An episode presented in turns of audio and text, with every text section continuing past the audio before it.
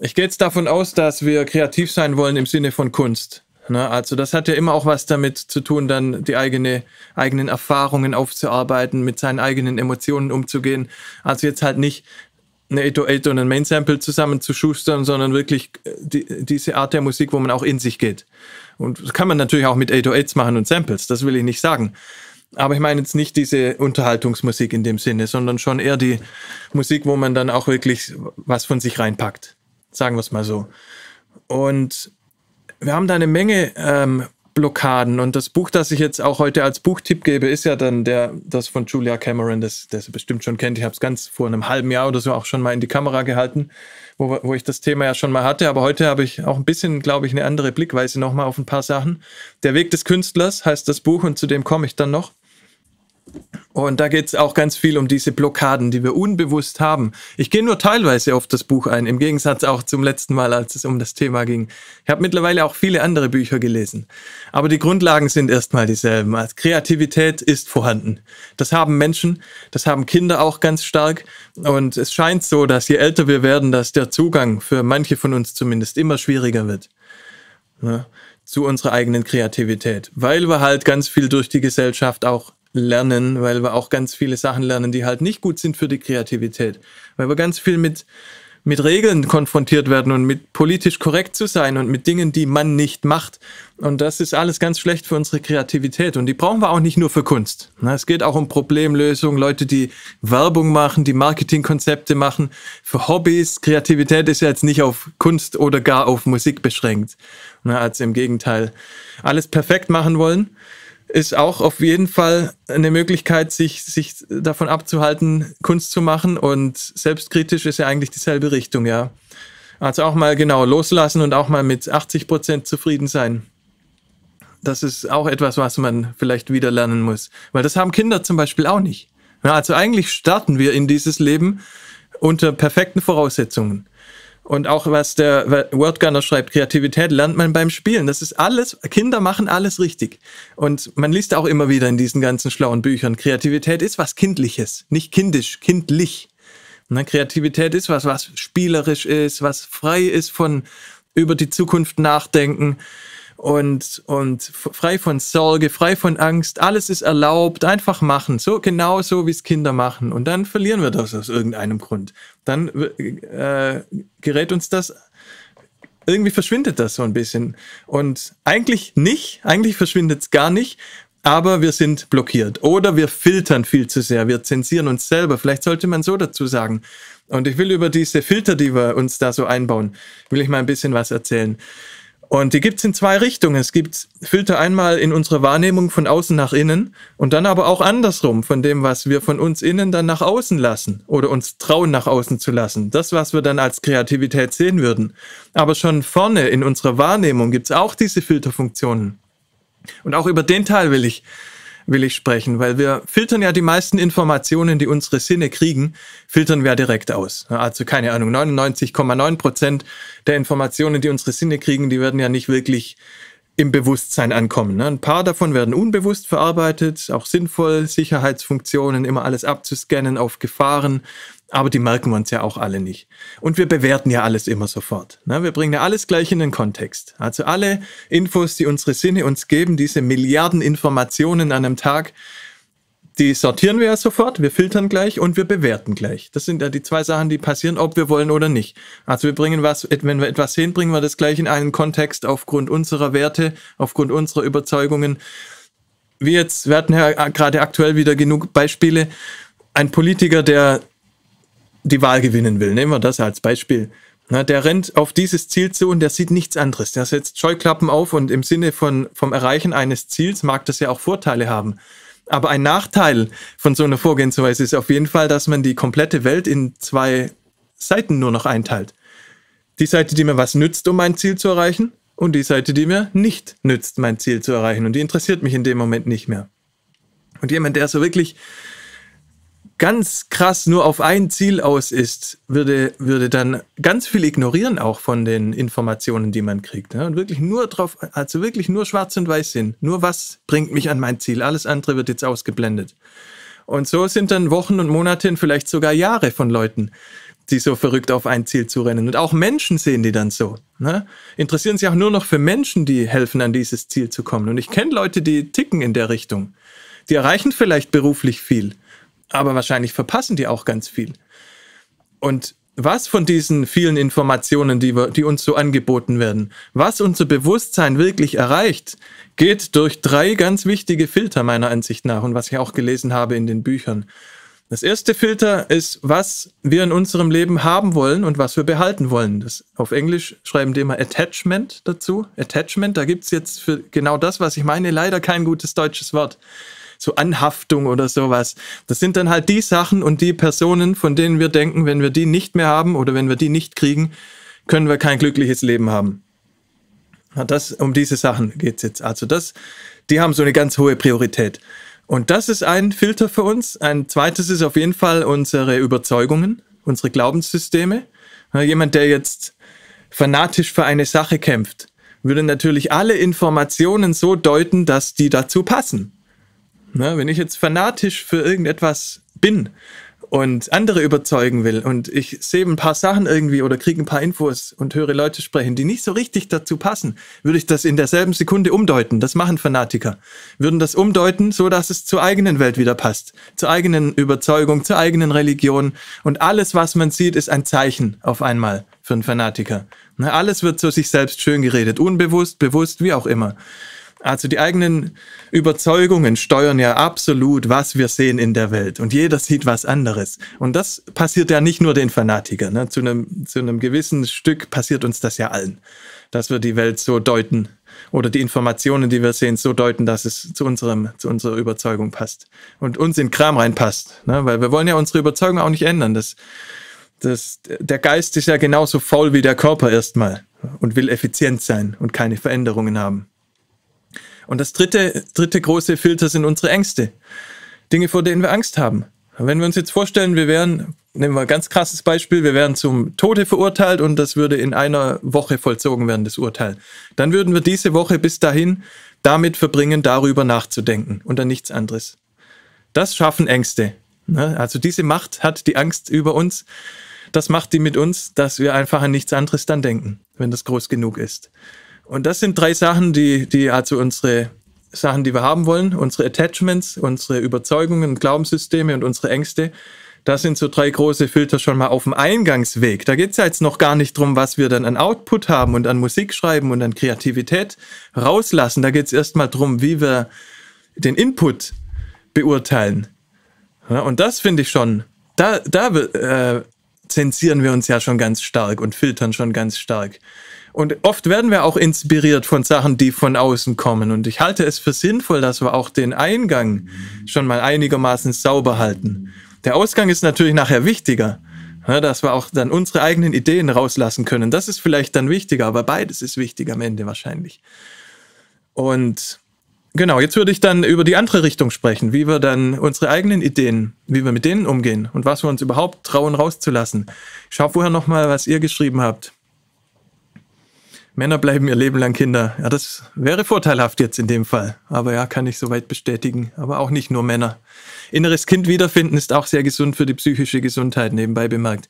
Ich glaube, alles, was ich da jetzt sage, ich glaube, alles davon ist auch psychisch gesund und hat auch nicht nur Vorteile, um kreativ zu sein, sondern generell einfach auch, um ein entspanntes Leben zu führen. Kinder haben auch keine Angst, etwas falsch zu machen, bevor man sie ständig darauf hinweist, dass sie was falsch machen. Das wird im Kindesalter wird das Experimentieren schon ausgetrieben. Ja, ich habe da auch große Kritik ja daran, wie Kinder aufwachsen. Ich denke auch, also wenn man die einfach viel mehr in Ruhe lassen würde, dann wäre schon vieles besser. Und ich sehe es ja auch in der Schule bei meiner Tochter und ich sehe auch in meiner eigenen Erziehung, dass ich da ein paar Sachen verbockt habe, bevor ich diese ganzen Bücher gelesen hatte. Nicht verbockt jetzt in dem Sinne zum Glück, aber ich würde jetzt ein paar Sachen anders machen. Ein paar Sachen passieren aber auch von selbst bei Kindern. Also, dass man irgendwann auch anfängt, sich zu schämen, zum Beispiel für Sachen, das passiert auch von selbst. Schockierenderweise. Da muss, das muss man denen nicht mal antrainieren, leider. Beobachten zu urteilen ist sehr schwierig. Ist sehr schwierig, ja. Also ich kriege das auch oft nicht hin. Aber in den seltenen Momenten, wo ich es schaffe, man sieht ja ganz andere Sachen. Man sieht ja, dass, dass eigentlich das, was wir immer denken zu sehen, gar nicht passiert wirklich. Sondern dass alles eigentlich nur so von uns wahrgenommen wird, wie wir es halt kennen und aufgrund von unserer Vergangenheit und unserer Person und unserem Wertesystem. Jeder hat eine andere Realität von uns. Ja, das ist ja das Verrückte. Und beobachten, ohne gleich die eigene Meinung drüber zu stülpen, ist, fällt mir auch unglaublich schwer. Aber es gab Momente schon, weil ich versuche mich jeden Tag da zu zwingen dazu. Und die Momente, wo ich es dann wirklich mal geschafft habe, auch wenn dann die Situation für mich emotional hätte werden können und wenn ich es dann doch geschafft habe, ist es interessant, was auf einmal, was man dann beobachtet und wie sich das von dem unterscheidet, was man beobachtet hätte, wenn man sich mitreißen lässt und gleich seine eigene Meinung und sich mit reinsteigert und das ganze Zeug. Weil eigentlich am Ende gibt's ja dann nicht mal so richtig gut und böse, ne, sondern es passieren einfach Sachen. Aber so philosophisch wollte ich jetzt eigentlich gar nicht werden. Und tschüss an den Jörg, der raus muss. Rest morgen früh, genau, guckst du dann in Ruhe an. Freue mich, dass du nicht rausgehst, weil, es dir langweilig wird. also ich, ähm, ich komme zu dem, zu dem Gedanken, was passiert jetzt in uns mit unseren eigenen Ideen? Ja, also was können wir machen, damit wir unsere Kreativität erstmal überhaupt nicht unterdrücken und nicht wegfiltern, bevor sie überhaupt eine Chance hat? Weil ganz viele Gedanken unterdrücken wir ja auch in demselben Moment, in dem wir anfangen, die zu denken. Auch hier, sei es bewusst oder unbewusst. Und das sind auch diese Blockaden, die ich hier so großkotzig in den YouTube-Titel geschrieben habe. Unbewusste Blockaden. Na, wir sind ja alle konditioniert auch von unserer Erziehung, von unseren Eltern, von der Gesellschaft, in der wir aufwachsen, von Erlebnissen, die wir hatten. Und da kann man auch Glück oder Pech haben. Also wenn man in einem kleinen katholischen Dorf in Süddeutschland aufwächst und ein Kind ist, das meistens macht, was es will und sich nicht so gerne an Regeln hält, dann hört man halt sehr oft, das macht man nicht, das darf man nicht. Ja, und das verinnerlicht man dann natürlich schon als Kind. Und dann gibt es immer so, so eine, ja, wie heißt das? Kognitive Dissonanz heißt das, glaube ich, ne? wenn man so zwei Meinungen hat quasi, zwei, zwei Richtungen, in die man eigentlich gerne gehen würde, die aber überhaupt nicht zusammenpassen so ein innerer Konflikt, so eine Spaltung und da leidet man auch darunter. Viele kreative Menschen leiden unter sowas. Ne? Man will was sagen oder man will was denken, aber es gibt einen Teil in einem, der sagt, nee, das darf man nicht, das macht man nicht. Das ist dann diese kognitive Dissonanz. Zwei Sachen im Gehirn, die nicht zusammenpassen. Und das ist tödlich. Das ist tödlich für Kreativität. Und das sollte, da gibt es auch keinen Grund dafür, das zu haben. Das passiert einfach durch diese Political, Political Correctness, dieses ganze was einem eingeredet wird, auch jetzt ganz viel gerade mit dem Social Justice, wie man denken darf, was man nicht sagen darf, das ist ja alles ein Eiertanz zurzeit. Das ist ja ganz, ganz schrecklich aus kreativer Sicht. Und also ich denke, wir sollten alle kreative Menschen, aber eigentlich alle Menschen, wir sollten nie aufhören, das zu sagen und das zu denken, was wir sehen. Wir sollten immer im Sinne der Kreativität, aber auch im Sinne, dass wir uns nicht manipulieren lassen und Ideologien hinterherrennen, sollten wir immer das sagen, was wir sehen und immer verhindern, dass wir uns da mitreißen lassen und dass Leute aufhören mitzudenken. Ja, also solange alle für sich selber denken, ist eigentlich das meiste in Ordnung, glaube ich. Aber das wird uns halt ganz oft anders beigebracht. Und genau das ist aber auch der Weg gegen diese kreativen Blockaden. Wir dürfen alles zulassen. Es gibt in unserem Kopf keine Zensur. Ich darf denken, was ich will. Was ich dann mache, da trage ich Verantwortung für in der Gesellschaft. Aber ich darf denken, was ich will. In meinem Kopf darf passieren, was ich zulasse, was ich erlaube. Da gibt es keine Zensur. Und das heißt ja nicht, dass ich alles mache. Ich mache ja nicht alles, wo ich eine Idee dazu hatte. Ja, also das ist ja, sind ja zwei komplett unterschiedliche Dinge, was ich denke und was ich mache. Aber nur was ich mache, beeinflusst ja den Rest der Welt. Und denken darf ich, was ich will. Und ja, im Buch, die Julia Cameron sagt dazu, der innere Kritiker. Ne, so nennt die das, diese ganze Zensur. Also die sagt auch, Kreativität ist kindlich und das innere Kind, der innere Künstler spielt und macht Angebote und unser innerer Kritiker, der prüft die ganze Zeit, der prüft. Ne, die Gedanken kennen wir alle. Was sagen meine Kumpels zu dem Song? Was sagt der Verlag? Was, was denken meine Eltern, wenn ich das Video in YouTube lade? Was sagen meine, was sagen meine Kumpels, andere Musiker? Wer findet es gut? Ist das peinlich? Mach mir eine neue Frisur finden das Leute in der Schule komisch. Alles peinlich. Ne? Diese ganzen Prozesse sind das. Und das ist diese innere Stimme, die man da permanent im Kopf hat, die immer bewertet. Man fühlt sich selber beobachtet im, im kreativen Prozess. Man beobachtet sich selber. Ne? Das, dieser innere Kritiker ist die ganze Zeit da. Man fühlt sich immer so diffus bisschen unwohl, wenn man das nicht weggekriegt hat. Und weiß vielleicht gar nicht so genau warum. Und das ist das, was, wo ihr auch schon geschrieben habt, das ist, was Kinder nicht haben. Also, und wenn wir da jetzt schon ein bisschen bei Erziehung gerade waren oder dass man das den Kindern austreibt. Ich denke, Kinder sollten ein, ein Filter sollten Kinder haben, aber auch nur dieses eine. Und zwar, wann fangen sie halt an, in den Bereich anderer unangenehm reinzugehen? Wann fangen sie an, andere zu verletzen? Aber das ist eigentlich das einzige Filter, wo ich möchte, dass meine Tochter drüber nachdenkt. Und ansonsten soll sie denken, was sie will und dann einfach ausprobieren und vernünftige Entscheidungen treffen. Und wir hatten ein Thema und das ist ein, eine Sache, wo ich vielleicht jetzt anders machen würde, als, als die noch klein war. Und dann sitzen wir in der U-Bahn und sie sagt einfach dann, zeigt auf eine Frau und sagt, die Frau ist dick. Und da habe ich richtig viel überlegt. Das war ein hartes Thema für mich. Soll sie das, darf sie das sagen oder darf sie es nicht sagen? Soll sie es sagen oder soll sie es nicht sagen?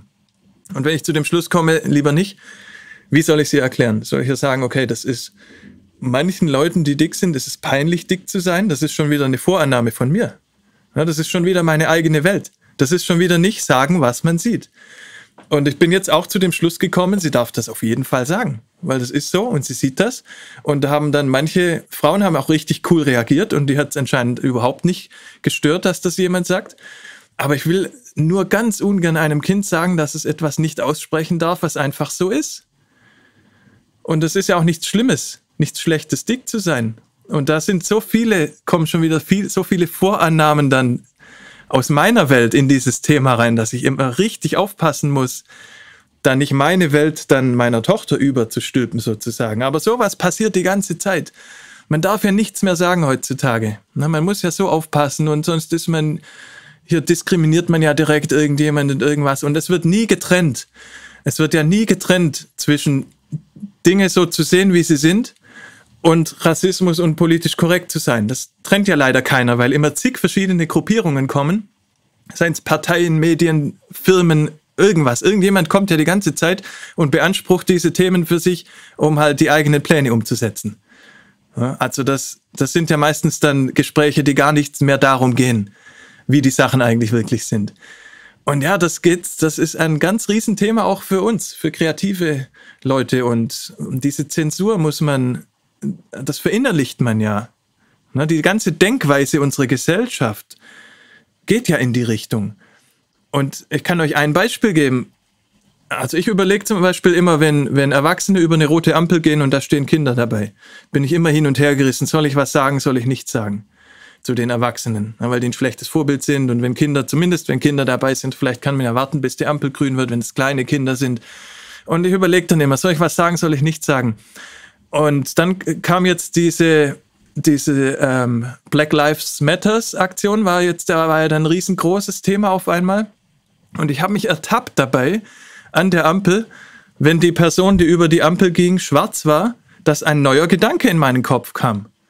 Da kam dazu, den kannst du jetzt ja eh nicht kritisieren, weil dann bist du ja rassistisch. So ein ganz kleiner Gedanke nur. Ich weiß eigentlich, das ist kompletter Quatsch. Aber der Gedanke kam und da wurde mir nochmal bewusst, wie sehr wir beeinflusst sind von diesen ganzen Sachen. Weil eigentlich ist es ja genau andersrum. Eigentlich ist es ja rassistisch, ihn deshalb nicht zu kritisieren, wenn er über die rote Ampel geht. Ich würde ihn aufgrund seiner Hautfarbe anders behandeln als alle anderen. Genau das wäre Rassismus. Und genau das hat Harald Schmidt mal so schön gesagt, falls ihr den noch kennt als er wegen Behindertenwitzen kritisiert wurde im Fernsehen, in seiner Show damals. Der hat gesagt, ähm, behindert, also keine Witze über Behinderte zu machen, das wäre Ausgrenzung, weil er macht über alles Witze. Und wenn er jetzt keine Witze über Behinderte macht, würde er die ausgrenzen. Und ja, fand ich gutes Argument damals. Das heißt, für Kreativität, wir dürfen alles zulassen in unserem Kopf erstmal. Und dann kommen wir zu Emotionen. Ich schaue erstmal nochmal in den Chat rein. Schon ein Plan, wann der Stream zum Musikvideo kommt. Nächsten Sonntag werde ich das zeigen. Im Grunde muss man üben, sein eigenes Bewertungssystem temporär zu deaktivieren.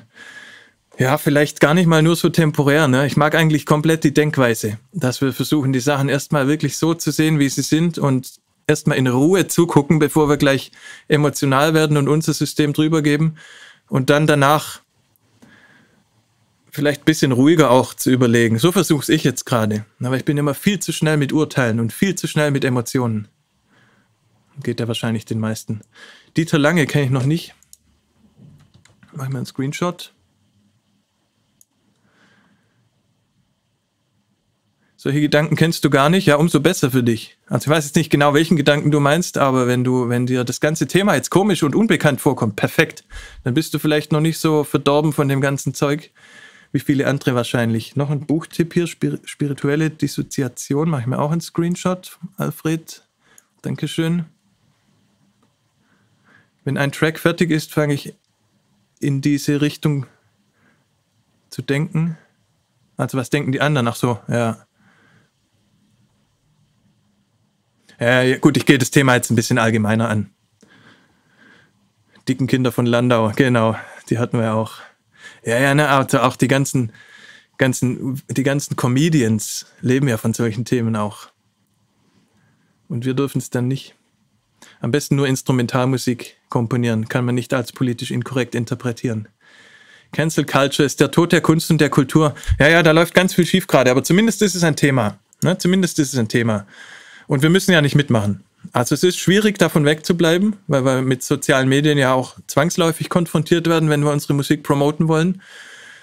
Aber ich meine, ich gucke ja freiwillig auch mir ganz viel an von dem Quatsch. Und da deshalb, unter anderem deshalb meine zwei Wochen Challenge dann auch ohne Internet. Wird mir bestimmt helfen für das Ganze. Du vergisst ganze Worte. das wird bei mir auch noch passieren. Dann, nächster Punkt. Emotionen habe ich gesagt. Also Kreativität ist mit unseren Emotionen und mit unseren Erlebnissen ganz eng verbunden. Kunst ist so ein Zitat, Kunst ist immer Konfrontation mit den eigenen Gefühlen. Das lese ich in vielen, das höre ich in YouTube-Tutorials, äh, lese ich in vielen Büchern. Konfrontation mit den eigenen Gefühlen und auch um sich nicht zu wiederholen, die ganze Zeit immer dasselbe zu machen. Neue Erlebnisse aufarbeiten, neue Situationen, die man erlebt hat, neue Gefühle, die man hat oder ein neue, neuer Aspekt von einem Gefühl, das man schon kennt. Und man konfrontiert sich sozusagen, um Kunst zu erschaffen mit diesen eigenen Emotionen, was oft schwer auszuhalten ist, sagen die auch.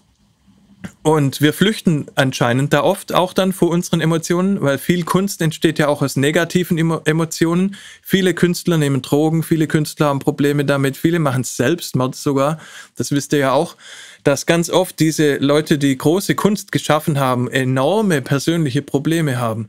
Und die Theorie dazu ist, dass das unter anderem ist natürlich ein riesengroßes Thema, bei dem ich auch alles andere als, als ein Experte bin. Aber ein, ein Grund ist wohl auch, dass die halt extreme Emotionen haben und dass die Konfrontation, aus der diese große Kunst entsteht, die Konfrontation mit den eigenen Emotionen dann halt auch schwierig auszuhalten ist. Und was wir dann machen, wenn wir das zu schwierig finden. Da gibt es quasi drei Möglichkeiten. Zwei davon sind nicht so gut für die Kunst. Eine ist wohl ganz gut für die Kunst. Die erste Möglichkeit, wenn Emotionen schwierig auszuhalten sind, ist, wir flüchten uns in den Intellekt. Also wir flüchten von der emotionalen Seite und von der Aufarbeitung und flüchten uns auf die intellektuelle Seite. Es gibt ja auch eine intellektuelle Form von Kunst. Es gibt ja ganz viele, und von Kreativität gibt es ja auch eine intellektuelle Seite. Ganz viele Kreativitätsmethoden laufen sogar unter dem Begriff der intellektuellen Kreativität im Vergleich so zur künstlerischen Kreativität die sehr viel mit Emotionen, mit Aufarbeiten, mit Schmerz zu tun haben kann. Und dieser intellektuelle Teil der Kreativität ist halt, was so zum Beispiel eine Marketingagentur macht. Wenn die ein Meeting haben für, eine, für ein Werbekonzept, setzen die sich zusammen und gehen so durch ein paar so Kreativitätsmethoden gibt ja viel mehr als Brainstorming. Da gibt es ja richtig ausgefuchste Methoden. Das wäre dann eher so der intellektuelle Teil. Und man kann sich da auch reinflüchten, so, um, sieh das doch mal sachlich, sei doch mal vernünftig. Ja, also gerade in der, generell in der Bewältigung von Emotionen flüchten da viele rein. Und dieser Tipp, sieh das doch mal sachlich, der ist oft ja gar nicht so gut, wenn uns was Schlechtes passiert ist. Wir brauchen dann auch eine Zeit mit diesen Emotionen, müssen durch dieses Trauertal durchgehen, bevor der Zeitpunkt ist, das sachlich zu sehen. Das ist eine sinnvolle Reihenfolge im Normalfall und sich zu früh in den Intellekt zu flüchten und zu sagen, okay, ich lerne daraus, das war eine schlimme Erfahrung, ich versuche es jetzt von oben ein bisschen sachlicher zu sehen, dieser intellektuelle Teil der Aufarbeitung, der kommt vielleicht ein bisschen später. Und ja, da kann man sich reinflüchten. Die zweite Möglichkeit ist, das einfach komplett zu betäuben. Und das ist, glaube ich, der Grund, warum so viele Künstler dann Alkoholprobleme haben, Drogenprobleme haben, weil das ist natürlich ein einfacher Weg, das einfach zu betäuben für den Moment. Oft entsteht trotzdem große Kunst. Und viel große Kunst wäre vielleicht gar nicht entstanden, wenn es keine Drogen geben würde. Das weiß ich alles nicht. Aber die Leute bleiben uns dann halt nicht sehr lange erhalten im Normalfall und machen nicht sehr lange Kunst. Oder machen dann halt nicht so viel Kunst, wie sie vielleicht auch machen könnten. Und die Methode, die halt dann Julia Cameron vorschlägt, wäre die dritte Methode, die in dem Buch gibt es dann so einen Zwölf-Wochen-Kurs, wie man dann lernt, mit seinen Gefühlen umzugehen, um diese Kunst zu machen, ohne sich selbst kaputt zu machen, wie man die Filter wieder wegkriegt. Das ist so, was sie erreichen möchte mit diesem Buch. Der Weg des Künstlers. Und sie sagt, man lernt einfach mit den Gefühlen umzugehen. Oder sie zumindest auszuhalten. Ne? Also einmal einfach verstehen, wie die Gefühle sind, dann Meditation und sowas, Konzentrationsübungen. Die ganze Richtung gehört dann natürlich auch dazu. Das geht dann übers Buch auch hinaus.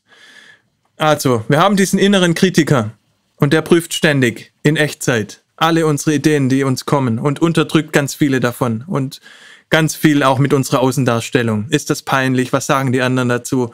Kann ich das vorspielen? Ist das unangenehm? Denkt jemand was Schlechtes über mich, wenn ich das zeige? Das ist was passiert. Und wir müssen lernen, das halt wieder loszuwerden und alles zuzulassen.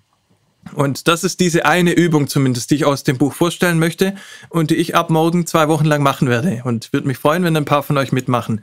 Das sind die sogenannten Morgenseiten. Und bevor ich das anspreche, schaue ich noch einmal in den Chat rein. zu schreiben. Ja, hab dich richtig verstanden, Trancer, weil vorher in deinem Satz was gefehlt hat. Da stottere ich dann immer beim Vorlesen, wenn ich nicht genau weiß, was ihr meinte. Du wünschst, ich wäre damals dein SAE-Dozent gewesen. Ja, schade. Dann hätte das vielleicht gut gepasst. Dann hätte ich dich auch gerne als Student gehabt. Aber jetzt haben wir uns hier auf jeden Fall zusammengefunden und das ist doch auch schön. Ich war auch nicht immer als SAE-Dozent so sortiert, wie ich jetzt in den Streams zumindest teilweise bin. Und ja, hatte auch nicht für alle technische Themen dann so eine Leidenschaft, da so viele Bücher zu lesen wie, wie für solche Themen. Emotionen zu unterdrücken ist auch Gift für die Seele. Ja, ist erschreckend, na, wie viele Leute das trotzdem machen und denken, sie würden was Gutes machen. Das ist ja auch das Ding. Alle Entscheidungen, die wir treffen, wir treffen ja immer, jeder von uns und auch alle Menschen entscheiden ja immer so, wie sie in dem Moment denken, das wäre die beste Möglichkeit, die sie haben. Das ist ja das Krasse, wie viele Entscheidungen davon halt nicht so gut sind. Zwei Jahre lang alle Gefühle unterdrückt, hätte dich beinahe umgebracht. Ja, no joke. Klar, das kann ich direkt verstehen. Ja, das ist ja, das, das ganze Leben ist ja anders dann. Das wird man ja nicht los. Ist ja so ähnlich dann wahrscheinlich wie das Beispiel, was ich vorhin hatte, wenn man Angst vor was hat und das einfach, Angst ist wie, wie, ich hatte letztens zum Thema Physik mit meiner Tochter die Aggregatzustände, flüssig, gasförmig, fest. Und gasförmig nimmt immer den ganzen Raum ein. Und genau so sind doch Sorgen, die wir haben. Na, wenn wir eine kleine Sorge, wenn jetzt eine große Sorge da ist, ist vielleicht noch verständlich, dass die den ganzen Raum einnimmt, wie so was Gasförmiges sich in einem Raum ausbreiten würde. Aber wenn wir keine großen Probleme haben, sind die Kleinen ja genauso. Dann nehmen die Kleinen den ganzen Raum ein. Das ist auch so verrückt alles. Aber gut, in deinem Fall waren es ja dann natürlich sogar große Probleme. Leidenschaft, genau, schafft Leiden. Das hat auch Credibil, hat das unglaublich gut in so einen Song reingepackt. Also äh, googelt mal den Leidenschaft schafft Leiden. Da gibt's ein krasses Songzitat von Credibil. Auch richtig krasser Song, wo es ähnlich wie jetzt hier bei dir äh, auch um, um richtiges Drama in seinem Leben ging, mit, mit seinem, dass halt sein Vater nicht da war. Unglaublich persönlicher Song. Ja, einer der Songs vielleicht in den Top 20 auch, die mich tief berührt haben. Der vom Credibil. Ich weiß jetzt nicht, wie der heißt, aber wenn ihr nach Leiden schafft, schafft Leiden, googelt, findet ihr den. Morgenseiten schaffen bei dir Klarheit, ja, also das ist auch noch so ein Nebeneffekt. Ich erzähle es einfach mal. Also Morgenseiten heißt, dass, was ich jetzt tun werde, heißt, jeden Morgen setze ich mich hin, am besten als allererstes am Tag, wenn das geht, oder zum ersten Kaffee meinetwegen. So werde ich das machen, weil ich am Anfang eh immer zehn Minuten brauche, bis der Kaffee abgekühlt ist und um den zu trinken, bevor meine Morgenroutine losgeht. Und da werde ich jetzt Morgenseiten schreiben. Das heißt, ich nehme drei DIN A4 Seiten. Ich habe es schon mal gemacht früher. Ich habe es dann auch mal im Computer ausprobiert zu tippen. Das geht bei mir ein bisschen schneller als auf Papier schreiben, aber am Ende ist mir doch auf Papier lieber gewesen. Drei DIN A4 Seiten und schreibe die voll und schreibe da alles rein, was mir in den Kopf kommt. Ohne Zensur. Das klappt am Anfang überhaupt nicht. Weil ich denke komische Sachen. Ich denke wirklich komische Sachen teilweise. So komische Sachen, dass es mir peinlich war, die aufzuschreiben. Und dann denke ich fünfmal hintereinander ein Schimpfwort zum Beispiel. Und dann schreibe ich das einfach hin. Und das habe ich damals auch erzählt. Das ging bei mir so weit, da gingen so komische Gedankengänge los in meinem Kopf. Was wäre jetzt, wenn ich nachher auf dem Weg einen Autounfall habe und ich sterbe und irgendjemand kommt und räumt dann irgendwann meine Wohnung auf und findet diese Morgenseiten und liest die? Das wäre mir peinlich. Solche Gedanken kommen dann. So verrücktes Zeug. Und da wird einem erstmal bewusst, was für Unsinn eigentlich da passiert mit dieser inneren, mit dieser Zensur, mit dieser Kritik, die man sich da eingebaut hat. So verrückt. Und nach einer Woche Morgenseiten ist man erstmal in der Lage, oder so war es bei mir zumindest, und da freue ich mich jetzt schon wieder drauf, weil das ist auch schon wieder länger her, ist man erstmal in der Lage, dann überhaupt das rauszulassen und traut sich erst, das alles aufzuschreiben, was einem durch den Kopf geht. Und irgendwann wird das Schreiben zu langsam. Ne? Dann denkt man auch zu schnell. Und dann, so langsam kommt man überhaupt wieder rein und lernt ganz neu wieder, was man als Kind schon mal konnte. Lernt dann wieder, dass alles erlaubt ist dass man alles denken darf, dass man alles rauslassen darf, dass man alles aufschreiben darf. Und das Schöne ist, das hilft jetzt nicht nur Schriftstellern, das hilft auch nicht nur Textern, das hilft nicht nur Leute, die Schreiben als Kunst machen, das hilft allen Kreativen. Das hilft für jede Kunst, also auch für Musik hilft das, weil die ganze Denkweise, die ganze Funktionsweise vom Gehirn sich wieder ein bisschen umdreht. Ein bisschen mehr so, wie es früher war. Na, und man wieder ein bisschen schrittweise diese Zensur einfach verliert. Na, es ist krass, wie viel ich mich da nicht getraut habe hinzuschreiben. Und die Idee ist auch nicht, das nochmal zu lesen. Na, man kann die direkt danach verbrennen. Also der Prozess, der wertvoll ist, ist das Schreiben, das Rauslassen. Es geht nicht darum, das aufzubewahren, zu archivieren. Und ich fühle mich in der Tat am wohlsten, wenn ich das direkt wieder schreddere danach. Wenn das nirgends rumliegt, wenn das einfach nicht mehr da ist. Es geht wirklich nur um den Prozess, das rauszulassen. Und das fällt einem mit der Zeit immer leichter. Und zwei Wochen ist gar nicht viel dafür. Also eigentlich wäre das eine gute Angewohnheit, dauerhaft. Vielleicht baue ich das in meine Morgenroutine ein. Und ich habe einen ganz tollen Nebeneffekt bemerkt dabei. Und das, äh, da habe ich, hab ich gerade ein bisschen dran gedacht, weil, weil hier der Freisein Einssein geschrieben hat, es schafft dir immer wieder Klarheit. Genau das ist bei mir auch passiert. In der Form, dass es Themen gab, die ich fast jeden Morgen aufgeschrieben habe. Das heißt nur ein Satz drüber. Aber es gab so einzelne Themen, die jeden Morgen mit drin waren wo mir aber gar nicht bewusst war, dass das für mich so ein großes Thema war. Ja, dachte eigentlich, das wäre abgehakt. Ich dachte eigentlich, ich wäre cool damit, aufgearbeitet, alles gut abgehakt. Und jeden Morgen war ein Satz zu diesem Thema drin. Oder mal zwei oder drei Sätze. Und oft sind das ja gar keine ganzen Sätze auch. Ne, das sind bruchstückhafte, halbe Sätze, einzelne Wörter. Einfach nicht aufhören zu schreiben. Das ist die einzige Regel. Keine Pause machen, drei Seiten vollschreiben. Müssen keine ganzen Sätze sein, muss kein Deutsch sein, müssen nicht mal sinnvolle Wörter sein, einfach nur nicht aufhören zu schreiben. Und ich habe da auch Klarheit gekriegt über ein paar Themen, dass die vielleicht doch noch nicht so erledigt sind für mich oder dass die mich mehr interessieren, als ich es dachte. Und dass ich dann auch mit diesen Themen nochmal Kontakt aufgenommen habe. Und das auch absolut sinnvoll fand. Wackelkontakt? Inwiefern? Disziplin hilft, den Wahnsinn zu überwinden. Ja, leicht gesagt, ne? Aber mir hilft Struktur auf jeden Fall. Das habe ich ja letzte Woche erzählt. Mir hilft Struktur und insofern bestimmt auch Disziplin. Ja, das Buch habe ich natürlich auch von Jordan Peterson und ich mag auch sehr seine Einstellung zu dem ganzen Political Correctness Thema, weil der ist halt einer von denen, der das ausspricht, was er sieht. Das ist so eine Person, die ich vorhin meinte, ne? Jordan Peterson. Der ist schon manchmal krass, aber er kann es halt immer becken. Ne? Also der, den kann man leicht aus dem Zusammenhang reißen und das machen ja auch viele.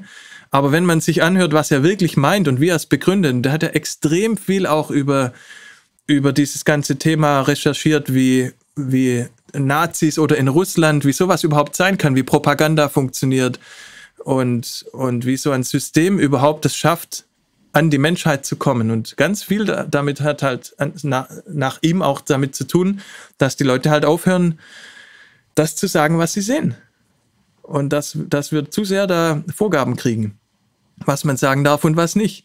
Man hat gemeint, so ein totalitäres System ging eigentlich immer mit Sprache los und immer mit Formulierungen los, die uns aufgezwungen wurden. Und das immer mit Rhetorik ja, und neuen, neuen Phrasen auf einmal, die uns gegeben wurden von irgendwelchen Politikern oder sowas. Wenn ich tot wäre, wäre es egal. Ja, das stimmt. Aber trotzdem war es mir zu peinlich.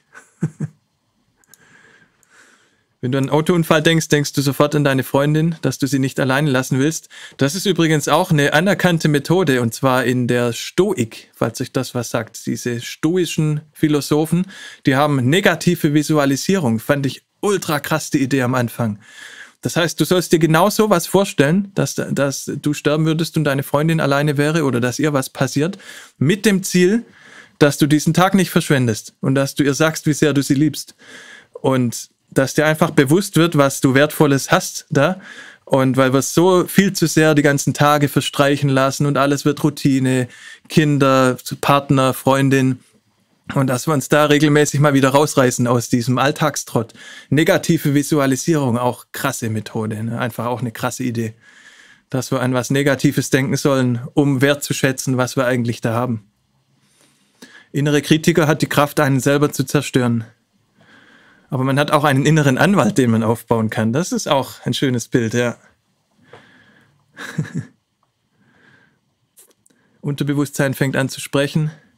Es laufen zum Schutz immer irgendwelche Programme. Ja, klar, das hat ja auch alles mal einen Zweck gehabt und oft hat es ja auch noch einen. Also Angst hat ja auch einen völlig anderen Zweck gehabt, als wir Höhlenmenschen waren. Ja, aber das, was wir jetzt was jetzt mit der Angst passiert, ist ja zu 90 Prozent sinnlos. Im Leben eines Menschen in Europa ist die Angst, die wir so haben, ist zu 90 Prozent unbegründet. Und trotzdem kontrolliert sie uns. Ja, ja, heute ist Esoteriktag auf jeden Fall. Das siehst du auch schon am Buch, die Farben. Und unten steht ein spiritueller Pfad zur Aktivierung unserer Kreativität. Ich hatte so ein Buch vor 15 Jahren nicht mal angefasst. Da habe ich bestimmt auch lange Zeit einiges Kontakt.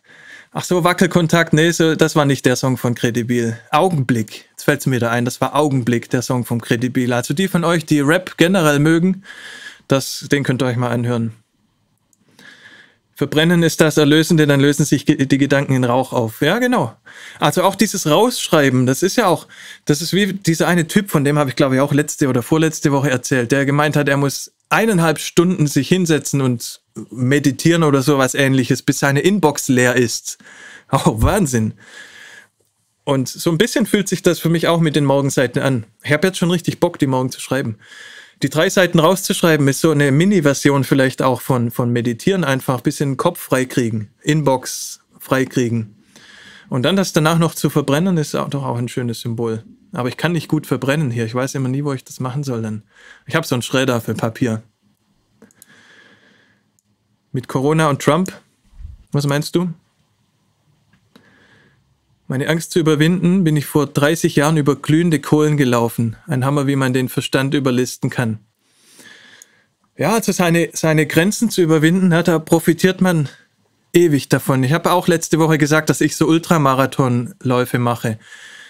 Und ich bin, bevor ich einen Marathon gelaufen bin, 40 Kilometer, 42, hatte auch so eine wahnsinnige Idee, weil ich, weil ich jemand über eine Ecke kannte, der das gemacht hat und so tief beeindruckt war, dass ich es ausprobieren wollte. Habe mich bei einem 100 Kilometer Lauf angemeldet und habe den irgend, irgendwie, bin dazu sogar in die Schweiz geflogen, habe den irgendwie in 18,5 Stunden zu Ende gekriegt, frag mich nicht wie.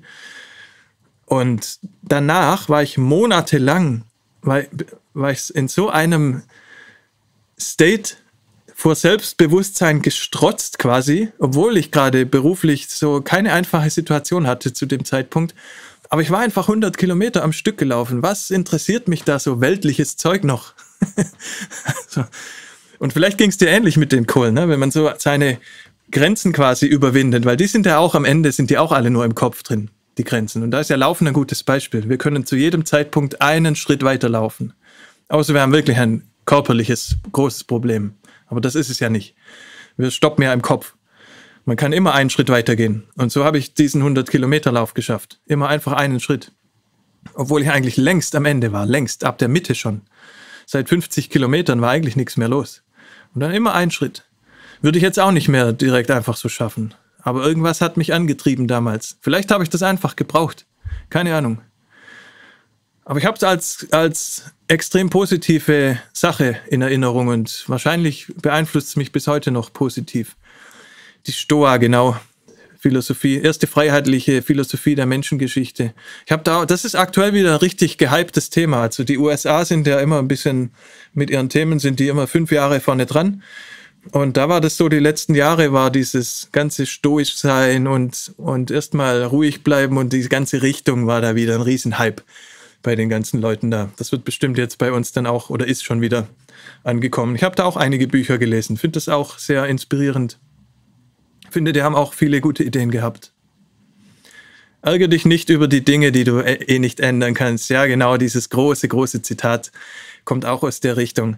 Ändere die Sachen, die du ändern kannst. Ärgere dich nicht über die Sachen, die du nicht ändern kannst. Und die Weisheit, den Unterschied zwischen den beiden zu erkennen.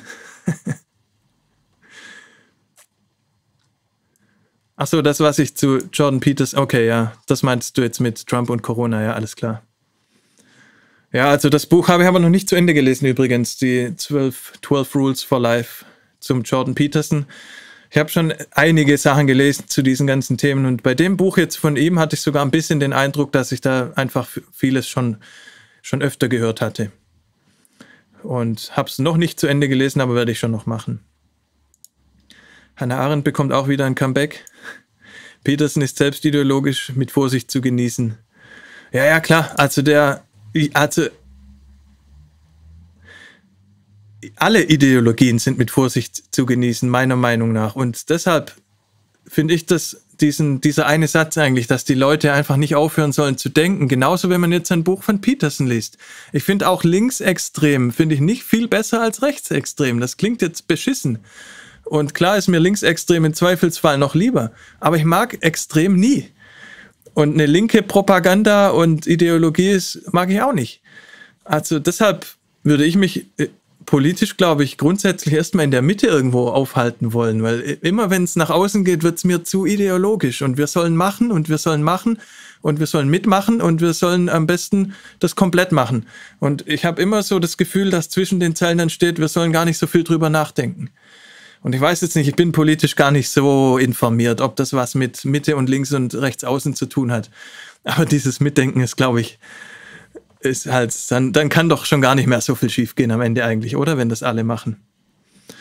Aber ich denke, alle Bücher sind in irgendeiner Form mit Vorsicht zu genießen und alle Leute.